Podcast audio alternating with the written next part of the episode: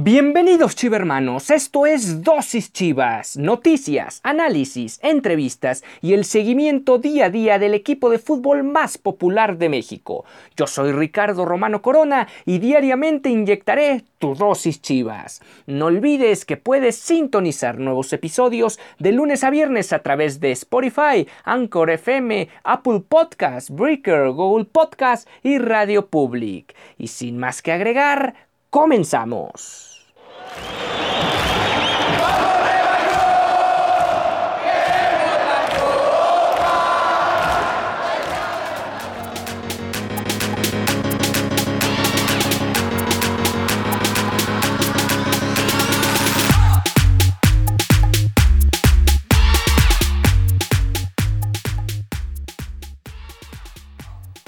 Bienvenidos a este jueves 21 de enero del 2021. El Guadalajara se disputa hoy eh, la jornada 3, el inicio de la jornada 3 y por lo tanto la búsqueda de la primera victoria en el certamen.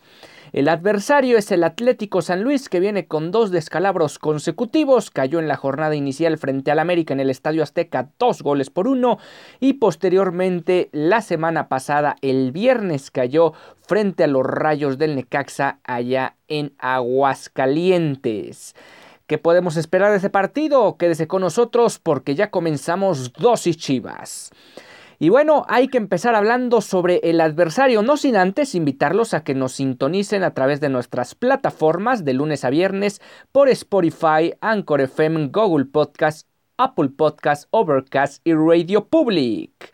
Bueno, ¿qué podemos esperar del Atlético San Luis para este duelo? En sus dos partidos anteriores, bueno, ya hemos hablado sobre las dificultades que ha tenido este equipo para encarar este inicio de torneo. Es un plantel muy limitado que prácticamente solo tiene jugadores eh, de cierto, de mediana calidad para formar el cuadro titular y eso en entredicho y por supuesto no tiene una, una banca o una plantilla muy profunda como para pensar en revulsivos que puedan venir desde afuera. En el caso de los primeros dos juegos, bueno, ya lo comentábamos ayer, el Atlético San Luis acompañó el partido contra el América, estuvo cerca de sacar un buen marcador en la cancha del Estadio Azteca, en los últimos minutos le sacaron el triunfo y en la visita a Necaxa Aguascalientes, el partido realmente lo dominó por completo o casi por completo el cuadro hidrocálido. Hubo una que otra aproximación del Atlético San Luis. El Necaxa perdió un futbolista en los albores del segundo tiempo y no fue suficiente para que el San Luis pudiera imponer condiciones. Y, lo, mm, y para cerrar eh, con la cerecita en el pastel de eh, la terrible actuación del San Luis, bueno, Pablo Barrera falló un penal en tiempo de compensación. ¿Cómo ha parado este equipo del Atlético San Luis que está comandado en estos momentos por el director técnico Rocco Herrera? Bueno, ha sido con eh, contra el América fue con Werner en la portería, con Chávez, Piñuelas, González y Mayada de defensas, Gallegos, Güemes y Acevedo en el medio campo, por las bandas Berterame y Pablo Barrera, izquierda y derecha respectivamente, y el señor Ibáñez como delantero. Contra el cuadro del Necaxa hubo algunas modificaciones, en específico en la parte de atrás volvió a aparecer Piñuelas, volvió a aparecer González como marcadores por el centro. Eh, apareció Chávez por el lado derecho, sin embargo apareció ahora eh, Escalante por el costado izquierdo, este ex Chiva que formó parte del partido frente a los Rayos. Adelante apareció Gallegos, Acevedo y Güemes y más adelante lo mismo con Berterame, Ibáñez y Barrera. Dadas las circunstancias debemos esperar el mismo parado táctico para este partido donde el cuadro de Rocco eh, debe presentar prácticamente el mismo cuadro, solo con la duda de si volverá a repetir Escalante o regresará Mayada al cuadro titular.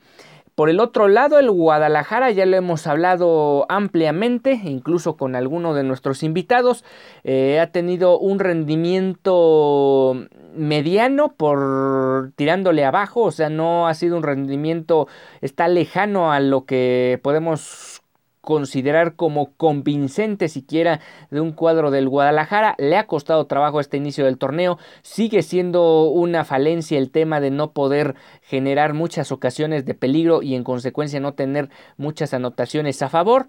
Sin embargo, el equipo sigue manteniendo hasta cierto punto una disciplina en la defensiva. Es cierto, ya, recibieron dos goles en el certamen, pero hasta cierto punto han sido dos jugadas muy puntuales donde el Guadalajara se vio ya sea superado o con complacencia para provocar o permitirle al rival las dos anotaciones, una frente al Puebla y la otra frente a los Diablos Rojos del Toluca. ¿Qué puede, qué, ¿Cómo puede parar Víctor Manuel Bucetich en este partido? Sería con Raúl Gudiño en la portería, el Tiva Sepúlveda y Mier en la defensa central, Ponce y el Chapo Sánchez por izquierda y derecha respectivamente.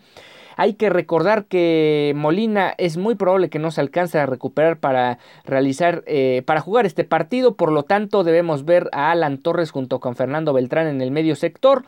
Por el lado derecho, eh, Uriel Antuna. Y aquí viene ya la modificación completa de la situación de Chivas, porque ya de último momento al JJ eh, Macías sí se logra recuperar del tema del COVID y debe aparecer eh, como titular en este duelo, más allá de las circunstancias, a menos que Víctor Manuel Uzbetich decida no utilizarlo al menos de arranque y darle paso a otros futbolistas. En ese caso, yo creo que podemos volver a ver al Chicote Calderón como titular. Si, si regresara Macías, Calderón va a ser el sacrificado, Vega se va a tirar a ese costado izquierdo donde en teoría debería estar el Chicote e Isaac Brizuela lo más probable es que aparezca como una media punta, como enganche que no lo ha hecho para nada mal. La otra opción sería tirar a Uriel Antuna al costado izquierdo, Brizuela por el costado derecho, Vega retrasado de JJ Macías y ya el 9 de Chivas como titular, pero habrá que esperar hasta último momento si es Calderón o es JJ Macías los que, el que aparece en la zona de ataque. Y tampoco descartar alguna sorpresa. Sabemos que Víctor Manuel Bucetich sabe trabajar los partidos, sabe trabajar las jornadas y luego llega a tener alguna sorpresa el cuadro titular del Guadalajara. Eh, ¿Dónde pueden, a qué hora y dónde es este partido? ¿Dónde pueden sintonizar este partido? Será hoy, hoy jueves 21 de enero a las 21 horas. La transmisión estará a cargo de la cadena televisiva de ESPN para todo México y Estados Unidos. El Guadalajara buscará su primera victoria en el torneo y de paso seguir con buena racha frente a este esta novel franquicia del fútbol mexicano. ¿Cuáles son las variantes que debe presentar independientemente de si aparece Macías o no en el cuadro titular? Eh, mucho tiene que aparecer sobre todo eh, aprovechar que vas a enfrentar a un rival que no tiene la lo que mencionábamos al inicio del programa, no tiene la mm, una suficiente, una mediana calidad como para competirse, competirte de tú a tú.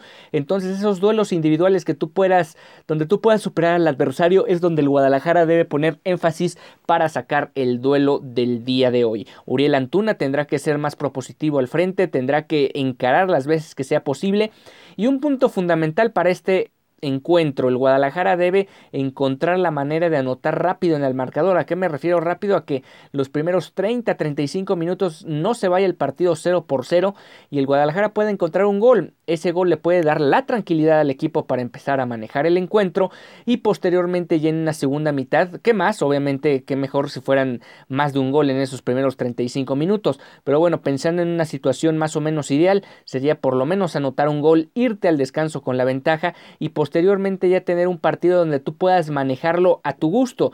Obviamente no renunciar al ataque más allá de luego los últimos 15, 20 minutos donde Bucetich si ve que las cosas no caminan hacia el frente, mejor decide cerrar el partido ir a buscar un segundo gol en este encuentro, ya sea en la segunda mitad o inmediatamente después de que caiga el primero, si es que cae. Y posteriormente a eso ya empezar a, aprovechar los espacios que por lógica debe, debe, darte el rival. El San Luis no va a cambiar su, su, parado táctico, sabe que va a jugar contra un equipo dinámico, un equipo rápido y no puede salir al tú por tú, puede ser incluso lapidario para el cuadro de San Luis si trata de jugar em, en toda la cancha frente al Guadalajara, debe tratar de replegarse un poco, esperar al adversario, buscar el error de Chivas que los ha cometido en los dos partidos previos y tratar de hacerle daño por esa vía. De lo contrario, el Guadalajara tiene que buscar ese gol, ponerse arriba en el marcador, después manejar el partido y aprovechar la velocidad a la contra para marcar la diferencia ya definitiva y traerse a Guadalajara los tres puntos, con lo cual el Guadalajara podría estar llegando a cinco puntos de nueve posibles en este inicio de certamen y con eso tener la posibilidad de aspirar todavía con situación real obviamente faltando mucho torneo por, delante, hablamos de 14 fechas después de la, de la que se va a disputar para estos dos equipos el día de hoy y empezar a pensar que esos, esos 14 duelos, hablamos de 42 puntos, pues se pueda sacar una muy buena cantidad de, los mismos y seguir aspirando a, avanzar a la liguilla dentro de los cuatro primeros, o sea, de forma directa. Pues esa es la situación del Guadalajara para el día de hoy. Veremos, veremos cómo se comporta esta situación. Hay que recordar que sigue la situación de partidos a puerta cerrada. Yo creo que todo el mes de enero, muy, muy probablemente todo el mes de febrero en casi todas las plazas del país, más allá de lo que ocurre en, en Aguascalientes, en Mazatlán y en alguna y en alguna más, no se ve que pronto, digamos, en esta mitad, en esta primera mitad del torneo, la mayoría de los equipos pueda tener gente en los estadios. Sin embargo, eso no, no quita la situación de que vas a jugar en cancha del adversario, en una cancha en la que tú no estás acostumbrado a jugar, en el que el, adversario en teoría, o al menos eh, eso, eso uno supone eh, por lógica tiene mayor conocimiento de cómo eh, se encuentran las condiciones del terreno de juego, incluso las condiciones climáticas, eso ya será cuestión de ver cómo lo maneja el cuadro del Atlético San Luis. Y bueno, para ya ir cerrando esta emisión y ya dejarlos con el partido para para que lo escuchen o lo vean, ya sea por distintas plataformas, ya sea en radio, en internet o por televisión. Eh, vamos con lo que va a acontecer o ya está aconteciendo en este momento, depende a qué hora escuchen esta emisión. El Guadalajara, la sub tanto la sub-17 como la sub-20 tienen sus respectivos encuentros frente a las categorías similares del Atlético San Luis. la sub-20 entrará en acción el día de mañana, eh, perdón, el día de hoy a las 10 de la mañana mientras que la sub-17 hará lo propio al mediodía. Estos juegos se disputarán ambos en el Centro Deportivo La Presa. Hay que recordar que la sub-20 viene como el campeón vigente de la categoría y por otro lado la sub-17 también trata de volver a ser protagonista en el certamen de todavía menores de edad. El Guadalajara buscará su primer triunfo, triunfo ante Atlético San Luis como visitante en el único duelo que han disputado en territorio tunero, esto fue en la jornada 4 del clausura 2020, los potosinos se impusieron por la mínima diferencia. Aquí hablamos, ojo, del equipo sub-20. Ya ayer les, les, dábamos el adelanto y si quieren pueden escuchar la emisión del día de ayer eh, sobre algunos datos de los duelos ya del equipo mayor. El rebaño sagrado sub-20 tiene el marcador más abultado en los duelos ante Atlético San Luis, con marcador favorable de 7 goles por 1, esto en el Guardianes 2020 en el torneo anterior. Hay que recordar que este equipo de la sub-20 si algo puede identificarlos es que anotan cualquier cantidad de goles. Atlético San Luis no ha ganado en el certamen, tiene dos derrotas ante América en la jornada 1 y en la jornada eh, perdón, en la jornada 1, sí, en la jornada 2 frente a Necaxa, o sea, la sub-20 del San Luis también está pasándolas de Caín. Y con respecto a la sub-17 podemos decir lo siguiente, tiene paso perfecto contra el Atlético San Luis, son tres triunfos consecutivos, ah, consecutivos, hablamos de la apertura 2019 que se le ganó 3 por 0, 1-2 se le gana en el clausura 2020 y 4 goles por 1 en el apertura 2020. Este Guadalajara hará su presentación en el torneo como visitante ya que el duelo de la primera jornada ante Puebla fue reprogramado para jugarse el 27 de marzo.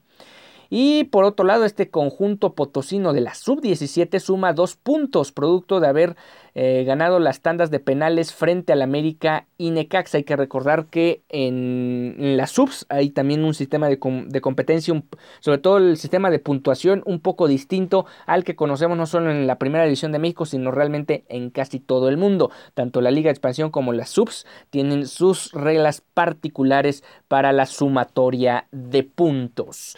Bueno, ya para ir cerrando a esta emisión, eh, recordarles lo, la noticia que se dio ayer y que el Guadalajara le hizo pública en, mediante un comunicado oficial. Eduardo Javier López ya finalmente ha fichado con el San José Earthquake, que de hecho le hicieron una bienvenida con un video con bombos y platillos. Veremos si no termina también decepcionando al equipo que actualmente comanda Matías Almeida. Al fin, al fin se ha ido la peste del Guadalajara. Con esto estamos llegando al final de esta emisión de Dosis Chivas. No, olvides, no olvides que puedes sintonizar nuevos episodios a través de la plataforma de Spotify, Anchor FM, Google Podcast, Apple Podcast, Overcast y Radio Public. Yo soy Ricardo Romano Corona y mañana les traeré el resumen, el análisis y todo lo acontecido en el inicio de la jornada 3, donde es inaugurada entre el cuadro tunero y el equipo tapatío del Guadalajara.